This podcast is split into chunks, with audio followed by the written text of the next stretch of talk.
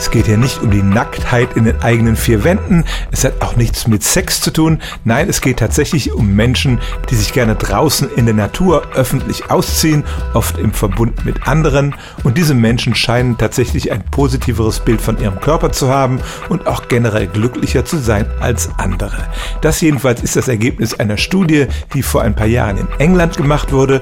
Da wurden 850 Briten befragt, insbesondere dazu, was für ein Bild sie von ihrem eigenen Körper hätten und diejenigen, die Freikörperkultur praktizierten, offenbar gab es da in der Stichprobe genügend davon, die fühlten sich tatsächlich generell wohler in ihrem Körper und waren auch zufriedener in ihrem Leben.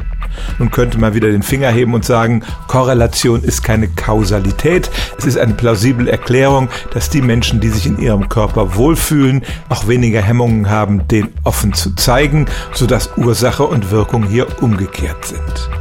Dem versuchte der Wissenschaftler zu begegnen, indem er tatsächlich zu Freikörperkultur-Events hingegangen ist. Er hat die Menschen vor der Veranstaltung befragt und danach. Und tatsächlich führte der Akt des Auskleidens dazu, dass die Leute sich nachher wohler in ihrem Körper fühlten.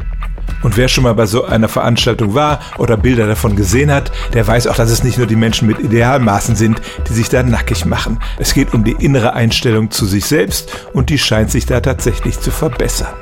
Nun will nicht jeder von uns nackt auf der Straße rumlaufen. Vielleicht kann man auch ein bisschen in den eigenen vier Wänden üben, aber den eigenen Körper so anzunehmen, wie er ist und ihm frische Luft zu verschaffen, das kann tatsächlich das Selbstwertgefühl und das allgemeine Glücksgefühl erhöhen.